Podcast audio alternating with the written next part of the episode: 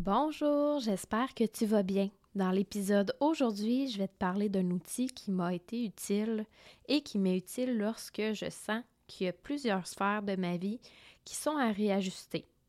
Je t'en reparle dans quelques instants. Je m'appelle Roxane, je suis psychoéducatrice et je me spécialise dans l'accompagnement des proches aimants de personnes vivant avec des troubles neurocognitifs. Une des choses qui me tient énormément à cœur, c'est ton bien-être. C'est pour cette raison que je veux t'outiller dans ton rôle pour préserver ta santé, mais aussi éviter ton épuisement. Sache que dans le podcast, j'utilise le terme proche aimant plutôt que proche aidant parce que souvent l'aide que tu apportes est un acte d'amour.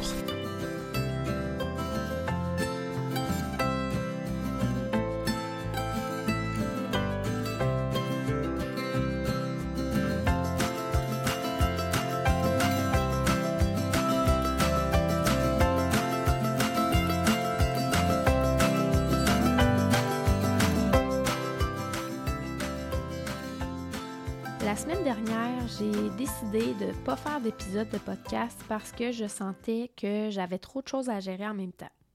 Ben franchement, ça a été une dure décision pour moi parce que je m'étais engagée à faire trois épisodes par mois avec toi et je te dirais aussi que mon sentiment de culpabilité était assez présent.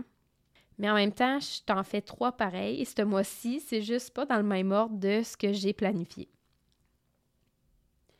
Donc, tout ça m'a amené à réfléchir à mon fonctionnement, puis je me suis rendu compte qu'il faut que je diminue mes attentes par rapport au podcast, puis que je respecte aussi mes propres limites en fonction du contexte dans lequel je suis. Ce que je veux dire par là, c'est que présentement, je me sens fatiguée. Je commence un nouvel emploi, puis ça me demande la réorganisation d'horaires, du réajustement dans mes façons de faire, de l'apprentissage au niveau du fonctionnement administratif, qui n'est pas ma force. Et aussi, ma routine familiale est changée parce qu'on est à l'extérieur de la maison depuis plusieurs semaines.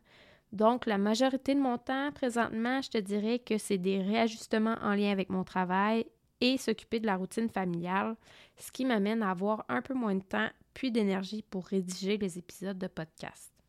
Puis je te dis ça, mais je suis consciente que je suis présentement dans un contexte idéal pour débuter un nouvel emploi parce que je suis avec mes parents, donc j'ai des bras de plus avec les enfants, avec les tâches ménagères.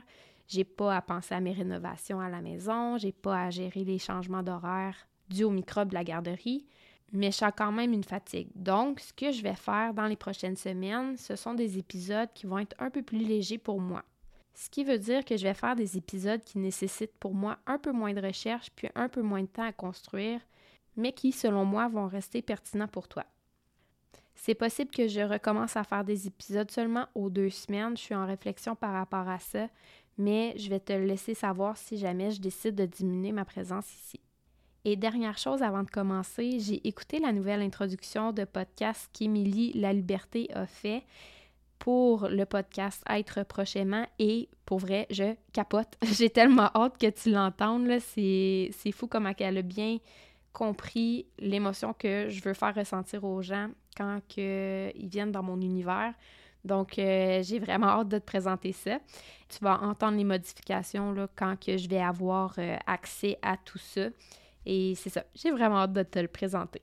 Donc, cette semaine, je voulais faire suite à l'entretien que j'ai eu avec Valérie Roy, psychoéducatrice, où on discutait de la charge mentale. Donc, pour te faire un petit rappel rapidement, si jamais tu n'as pas pu écouter l'épisode, elle parlait que la charge mentale, c'est une accumulation des diverses tâches à faire dans tous les chapeaux que tu as apportés dans ta vie personnelle, que ce soit par exemple être un parent, un grand-parent, un travailleur ou tout autre rôle et toutes les tâches supplémentaires que tu as à penser pour ton proche.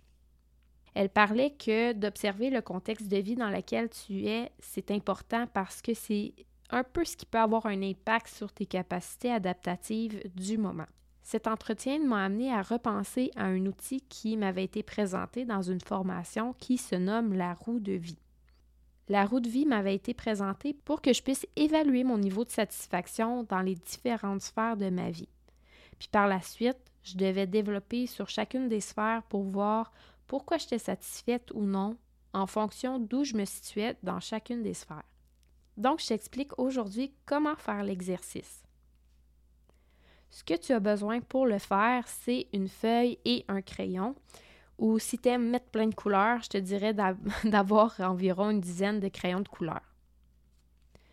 Premièrement, tu vas dessiner un cercle sur la feuille que tu vas diviser en sections égales selon chacune des sphères de ta vie.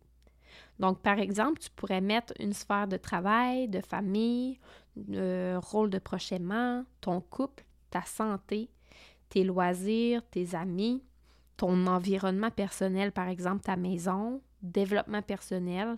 Donc, il y a quand même plusieurs choses que tu peux inscrire à cet endroit-là. Je vais te laisser choisir par toi-même en fonction de ta réalité à toi.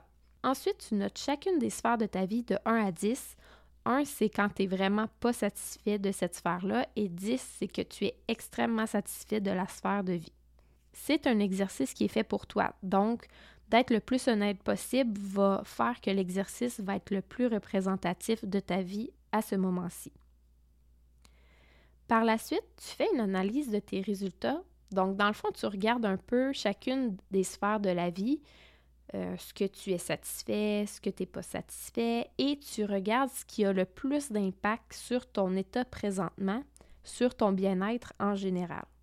Donc, si tu te dis que tu n'as pas beaucoup de loisirs, mais que pour toi, un 15 minutes par jour de lecture le matin augmenterait grandement ton niveau de satisfaction dans ta vie, bien, ça pourrait être un objectif pour toi de l'instaurer.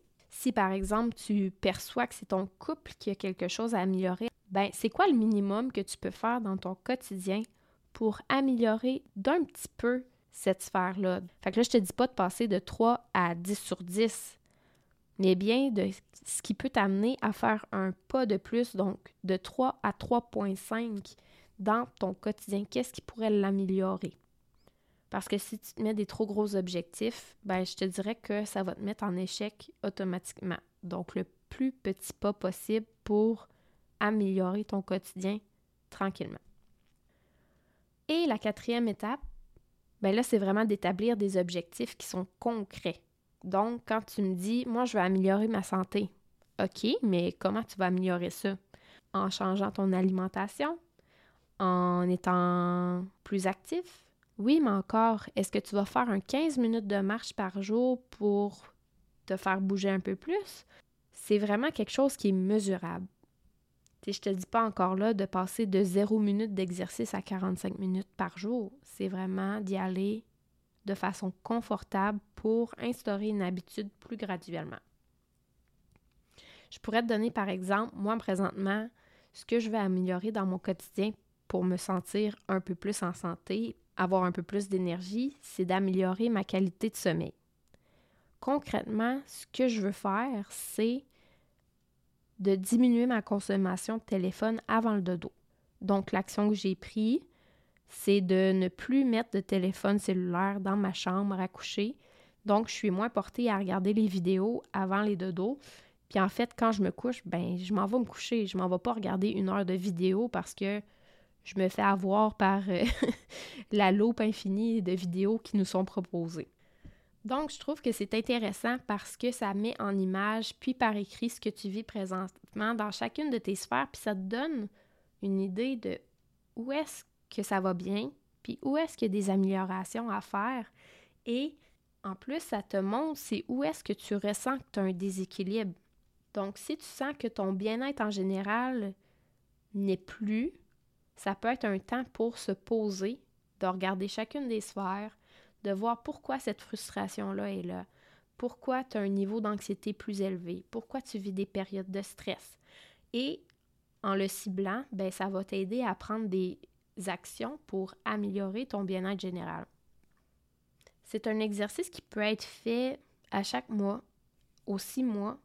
Puis ce qui est intéressant, c'est que tu peux voir l'évolution aussi de tes actions, puis de ton sentiment de bien-être. C'est sûr qu'un sentiment de bien-être, c'est comme difficile euh, vite comme ça à mesurer. En ayant tes numérotations de 1 à 10, ça te donne une idée de où est-ce que tu te situes dans cette échelle-là. Donc, euh, c'est ça pour aujourd'hui. je sais que c'est un exercice qui peut sembler simple, mais moi, je la trouve assez impactante. Et euh, c'est vraiment un temps que tu t'offres à toi. Donc, j'espère que tu as apprécié l'épisode puis que ça t'a apporté du nouveau.